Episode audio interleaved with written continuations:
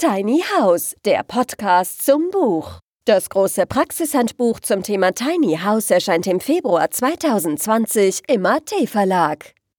Mein Name ist Kevin Rechsteiner und das ist der Podcast, der begleitend zu meinem Tiny House Handbuch erscheint. In dieser Folge rede ich mit dem Urs Hunziker. Er ist der Leiter vom AT Verlag und hat mich sehr auf dem Weg zu dem Buch begleitet. Ich rede mit ihm über den Buchmarkt, was es braucht hat, dass das Buch überhaupt entstanden ist und wie viele Leute das da dahinter sind. Viel Spaß mit dem Urs Hunziker. Wie sind ihr das erste Mal so auf das Thema Tiny House aufmerksam geworden?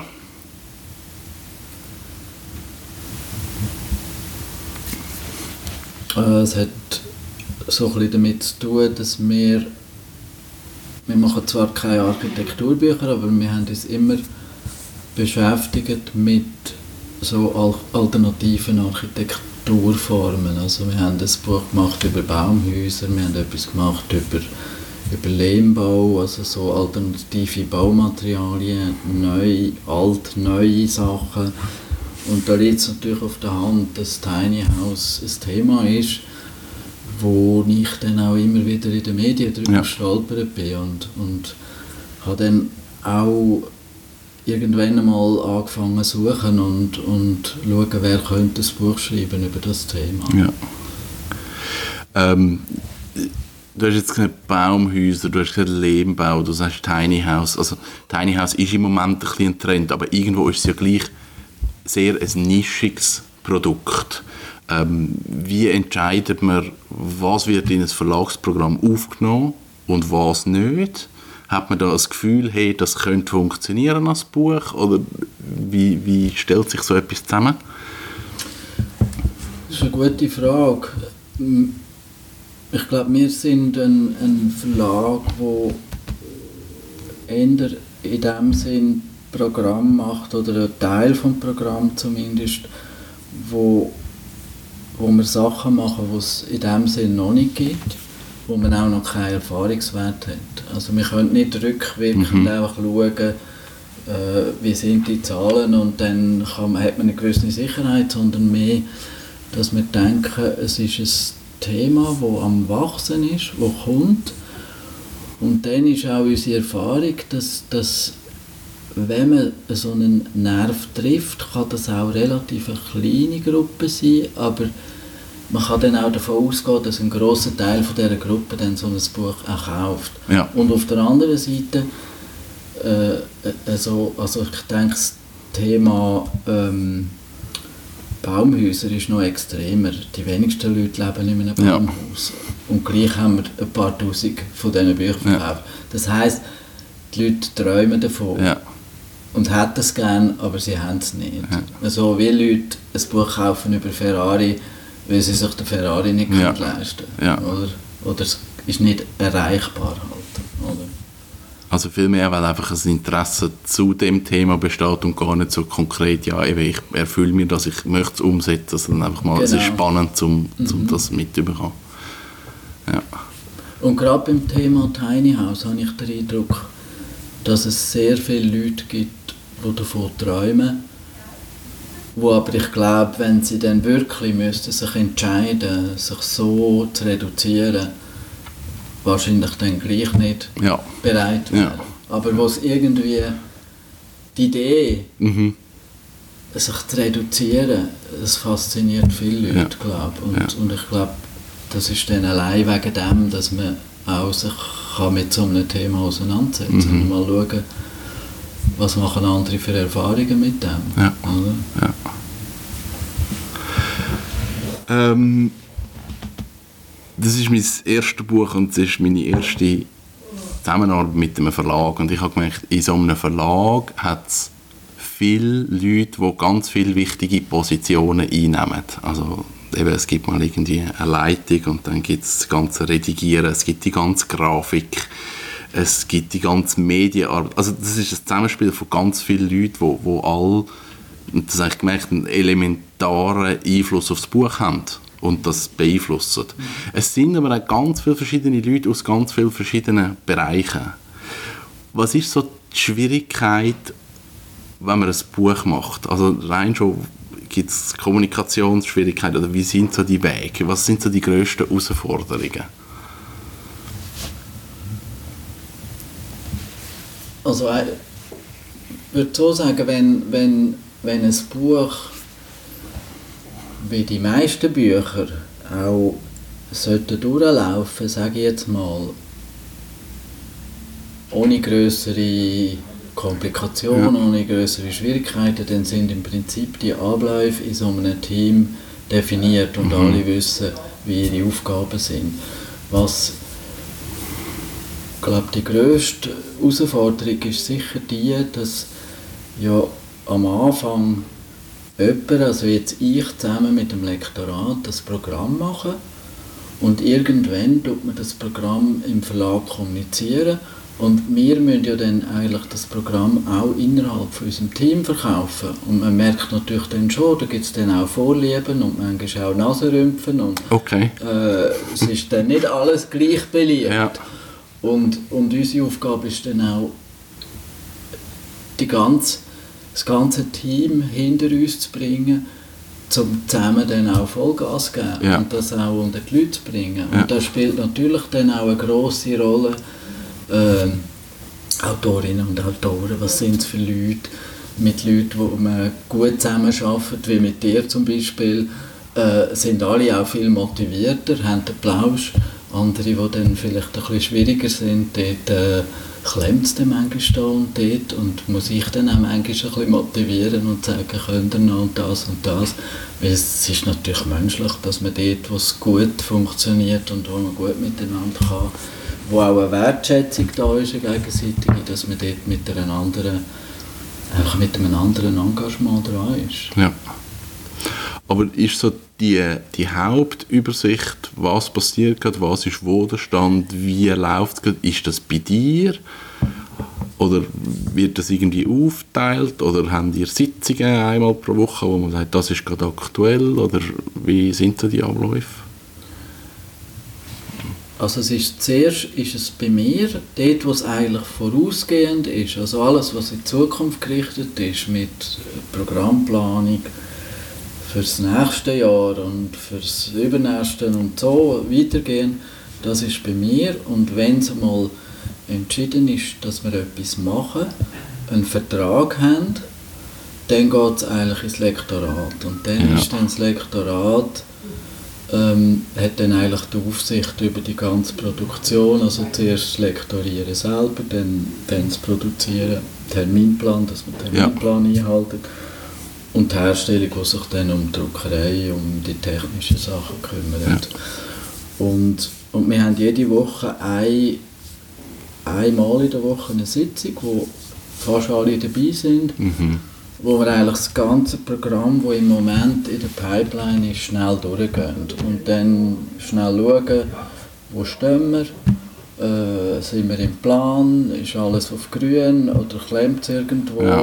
wer muss allenfalls irgendwo noch etwas unternehmen. Ja, so. okay. Das hat sich eigentlich sehr gut bewährt. Ja. Da sind auch alle wieder auf dem gleichen Stand. Mhm. Ja. Ähm, es gibt den AT-Verlag nicht nur hier in Aarau, sondern es gibt auch Zweigstellen in München, ähm, wo so wie ich es verstanden habe, der ganze Markt Österreich und der ganze Markt Deutschland so ein bisschen abdeckt. Wie unterscheidet sich der deutsche und der österreichische Markt vom Schweizer Markt? Er unterscheidet sich natürlich allein in der Größe, in der Größe auch von der Konkurrenz. Also ist viel kompetitiver der deutsche Markt. In der Schweiz haben wir als Schweizer Verlag noch ein einen Heimvorteil. Mhm. Also wir machen in der Schweiz anteilsmäßig viel mehr Umsatz als jetzt ein deutscher Verlag, weil ja. einfach Nähe zu der Schweiz ja. dann auch viel mit Schweizer Autorinnen und Autoren, zum Teil auch Schweizer Themen. Ja, das gibt uns natürlich eine Nähe zu dem Markt, wo wir, wo wir auch mehr Presseresonanz haben. Das ist alles, alles ein bisschen einfacher und, und Deutschland ist alles ein paar Nummern grösser. Und jetzt sind wir natürlich im Verhältnis auch in der Schweiz sind wir einer der grössten Pflege und in Deutschland sind wir natürlich eine relativ kleine Nummer. Okay. Und äh, das ist sicher ein großer großer Unterschied. Ja. Und durch das haben wir auch die Außenstelle München, wo, wo uns eigentlich ein, einfach eine Nähe noch, eine größere Nähe zum deutschen und österreichischen Markt gibt. Mhm. Und, und München ist ein guter Standort, weil die Verlagsszene ist in Deutschland sehr viel in München, also sehr Ah, konzentriert okay. in München. Ja. Ja. Genau. Ähm, ich habe das Gefühl, weil Tiny House jetzt gerade so ein Trend ist und, und viel in den Medien über das berichtet wird und, und es wirklich so auch all in der breiten Masse angekommen ist, dass es wahrscheinlich in nächster Zeit mehr Bücher über Tiny Houses wird geben. Es wird wahrscheinlich auch Bücher aus Europa für, über Tiny Houses geben. Weiß man unter den Verlagen, wer was geplant hat? Weiß man nicht, wer an was schafft? Oder ist das etwas, wo jeder sagt, hey, das ist eigentlich im Keimen und, und erst wenn das Verlagsprogramm rauskommt, sagen wir, was als nächstes passiert? Also im Normalfall weiß man es nicht, man hat keine Okay. Ahnung, das sind Zufälle. Ja. Also natürlich, wenn man jetzt an einem Thema dran ist, äh, kennt man ja gewisse Leute und dann ist, ein, ist eine Szene in sich halt kommunikativ und dann erfahrt man es vielleicht über Mhm. Ja. Autorinnen und Autoren, mehr über Verlage. Das ist ein großer Zufall, wenn wir etwas erfahren. Okay. Das eigentlich nicht. Nein, Verlage erzählen eigentlich nichts, erst wenn sie dann äh, eigentlich erst ein halbes Jahr vorher, wenn sie ihre Programme Ja. rauslassen. Aber, Ja. aber vorher eigentlich nicht. Aber es ist, das ist schon die Regel eigentlich, wenn ein Thema so aufploppt, dass dann der ein oder andere Verlag vorpresst. Das sind meistens kleine Verlage, die dann den Anfang machen. Mhm. Manchmal auch Eigenverlage. So. Ja, Und wenn das Thema größer wird, dann steigen natürlich dann größere Verlage auch mit auf und dann ist halt dann Gefahr, dass auch schnell einmal zu viel produziert Ja. wird und dann wird dann so ein Thema auch fast ein bisschen zu Tod geschlagen, Ja. weil, es dann irgendwann einfach zu viel ist. Ja. Und dann halt der Buchhandel irgendwann sagt, hört mir auf mit Tiny House. Ja, kann ich habe jetzt schon zwölf. Ich kann schon, genau, das Tabak ist voll, ich kann jetzt nicht mehr buchen. Oder? Das ist dann halt die Schwierigkeit. Auch wenn ich dann noch mit dem besten Buch von der Welt komme, aber ich muss es ja in die Buchhandlung Ja. bringen, sonst äh, bringe ich es einfach nicht los. Mhm. ja. Ähm, das Verlagsprogramm kommt ja irgendwie so ein paar Monate vorher raus, dann weiß man, was angekündigt ist und, und irgendwann ähm, ist das Lektorat durch und die Gestaltung durch und irgendwann muss man entscheiden, wie viel druckt man jetzt effektiv. Wie wird die Zahl definiert? Ich, meine, also ich habe das Gefühl, das ist eine riesige Unbekannte. Hast du da Gefühl oder hast du da genaue Zahlen oder wie läuft so etwas? Es ist äh, es- weitestgehend ist es eine Frage vom, vom Gefühl. Früher hat man noch können aufgrund von sogenannten Vormerkerzahlen, also die Vorbestellungen, die der Buchhandel bei unseren Vertretern gemacht hat, hat man können etwa abschätzen und nach dem eine Auflage bestimmen. Heute ist das total unsicher geworden. Es kann sein, dass, äh, dass Vertreter von einem Buch ganz wenig verkaufen und nachher läuft es wunderbar.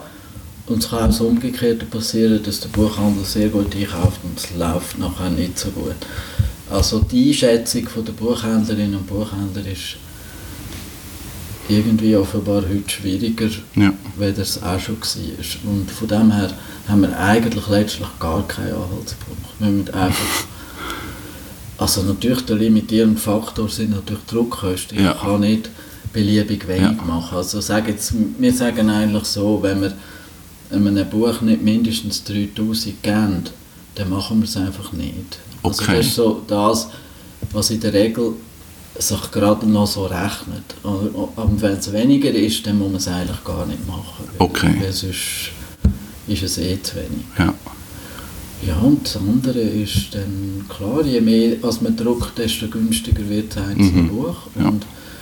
Aber wenn ich zu viel drucke, dann äh, habe ich Hockey unter Umständen ja. auf ein paar Tausend. Das ist das Abwägen jedes mhm. Mal. Und das ist sicher eine Frage auch stark von der Erfahrung. Ja. ja. Du hast jetzt gerade gesagt, dass ein Buch kann sich relativ schnell gut verkaufen, also rein schon von den Vorverkaufszahlen.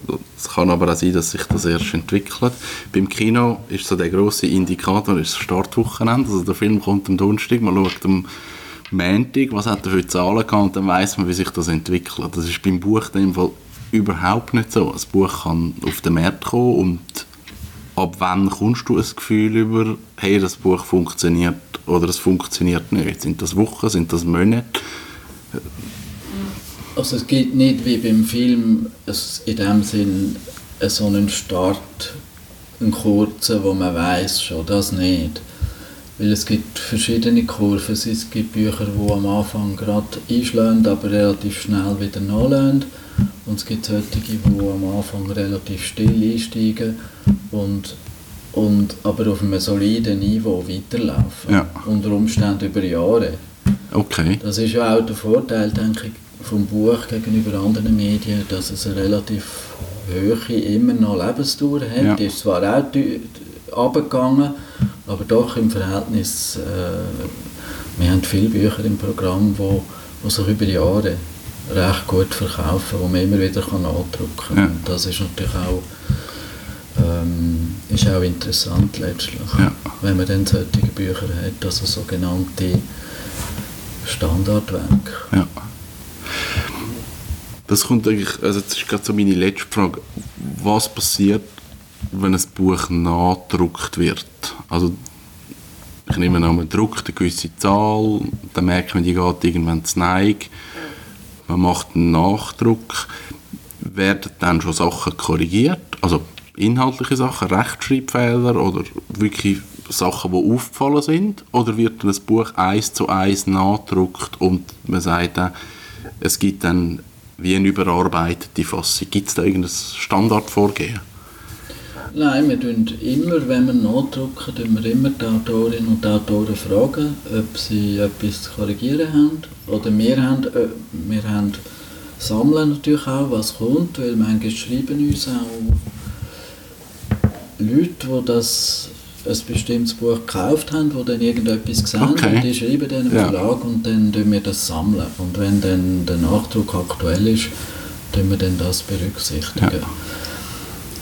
Es gibt dann so Kategorien, sage jetzt von Büchern, so grosse Nachschlagewerke und so, wo man dann schon jetzt nicht jedes Mal kann von Grund auf überarbeiten. Und dann schaut man halt mit den Autoren dann schauen, was ist sinnvoll, machen wir jetzt einmal eine kleine, einmal das Nötigste, dass man sagt, wir einfach Fehler korrigieren. Ja.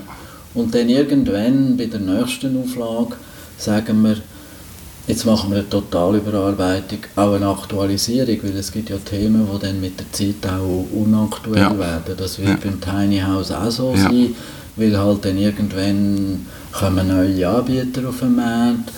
Äh, es gibt vielleicht Innovationen, die plötzlich ja. ganzen Markt verändern, wo plötzlich das Thema eine ganz andere Dimension bekommt. Und dann muss man ja dem auch irgendwie gerecht werden. Und das Buch ist halt ein, ein langsames Medium. Aber wenn man die Gelegenheit hat, um ein Buch nachzudrucken, ist natürlich immer auch die Möglichkeit gegeben, zum, zum Korrigieren und, und Aktualisieren. Das ist der Urs Hunziker vom AT Verlag. Informationen und weitere Bücher zum Verlag gibt es auf at-verlag.ch. Mein Name ist Kevin Rechsteiner. Bis bald.